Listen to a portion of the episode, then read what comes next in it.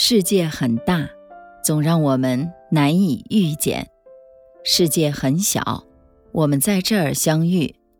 这里是星汇的夜空，我是星汇，让我们静下来，一起聆听今天的故事。前几天啊，家里的亲戚需要电脑，问我认不认识卖电脑的朋友。刚好我身边的一个朋友，他的人脉很广，我呢就打电话向他咨询。没想到啊，他还真有一个特别熟悉的朋友在卖电脑，他呢就是杰哥。朋友们是这样来评价杰哥的：杰哥人非常靠谱，做事利索，一点都不拖泥带水，执行力啊非常强。朋友找他办的事儿啊，只要在他能力范围之内呢，他能够保质保量、不折不扣的完成。因为我们相信他的人品。所以呢，只要是跟他的业务有关的生意，我们都会给他介绍的。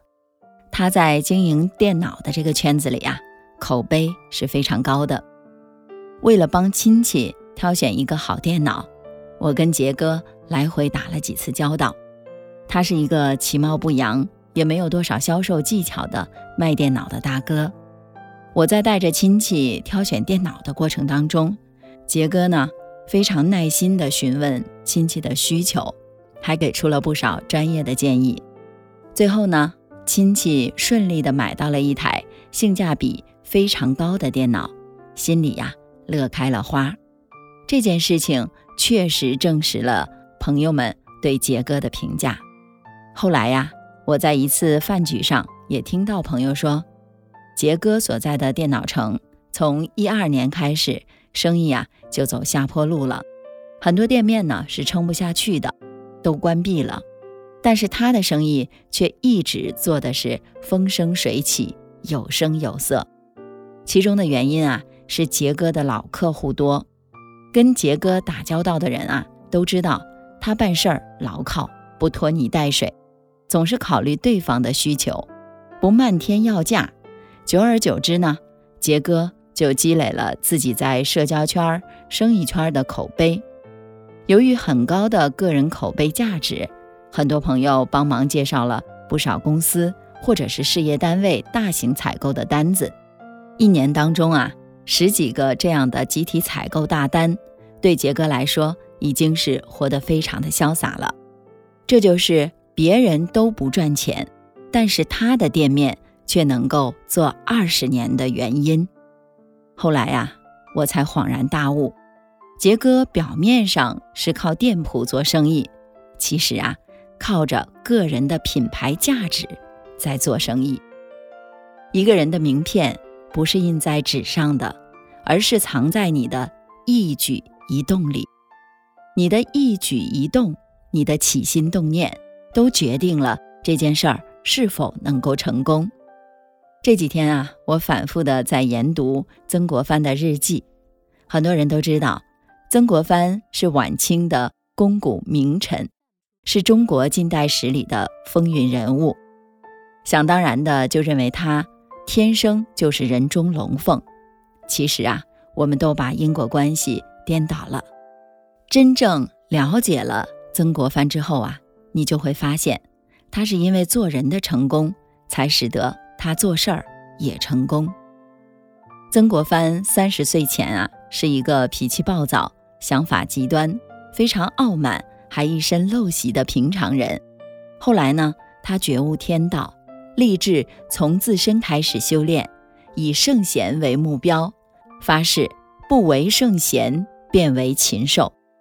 很多人啊，对自己的要求只是停留在凡夫的层面，但是曾国藩呢？却严格的拿着圣人的标准来要求自己，改掉人性中的瑕疵陋习，这就是我们古人说的修身。后来啊，他把自己修炼的谦卑而包容，节俭而厚重，仁义而克己，做事儿严谨，治家严格。正因为他在做人，尤其是德行上。对自己的苛刻的要求，才使得他在后来的官场上平步青云，成为晚清第一名臣。我们都以为他很聪明，却不知道他考秀才考了七次才考中。他不是一个靠聪明才有历史地位的风云人物，而是凭借他修身的成功，才在中国近代史上留下了浓墨重彩的一笔。大学中啊，有这么一段话：“古之欲明，明德于天下者，先治其国；欲治其国者，先齐其家；欲齐其家者，先修其身；欲修其身者，先正其心。心正而后身修，身修而后齐家，齐家而后国治，国治而后。”天下平，简称为修身、齐家、治国、平天下。曾国藩正是这句话的印证者。很多人想方设法把事儿做好，却很少有人去体会做人的学问。建议大家去看看曾国藩是怎么苛刻的修炼自己的，看他是如何在生活的点点滴滴中。把自己打造成一个标杆的，学会建立个人品牌价值，不是让你成大名，而是通过跟你打交道，了解你的为人。当周围的人提起你的时候，愿意相信你，愿意和你合作，愿意给你机会，甚至把你当成一个学习的榜样，这才是我们人生最大的收获。大家说。对吗？初春院落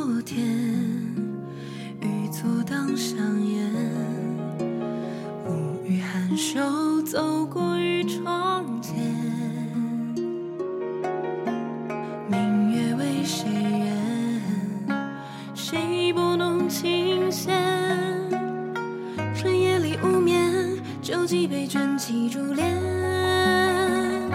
醉卧望着那夜半红影灯花犹如你婀娜多姿鲜衣怒马为你种下的梨花发了芽啊多么美啊斟一壶热茶弹着双人琵琶满庭的茶香几分梦回天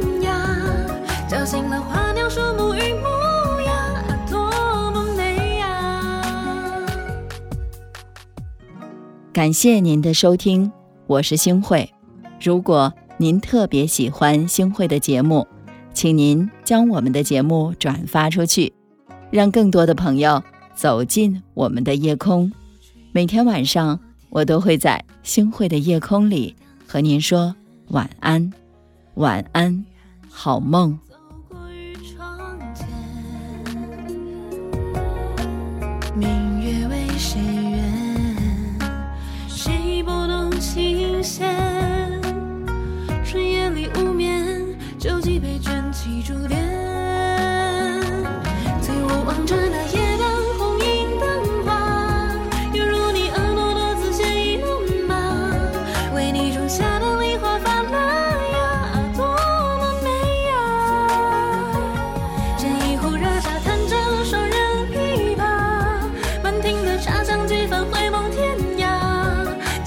花鸟树木一梦。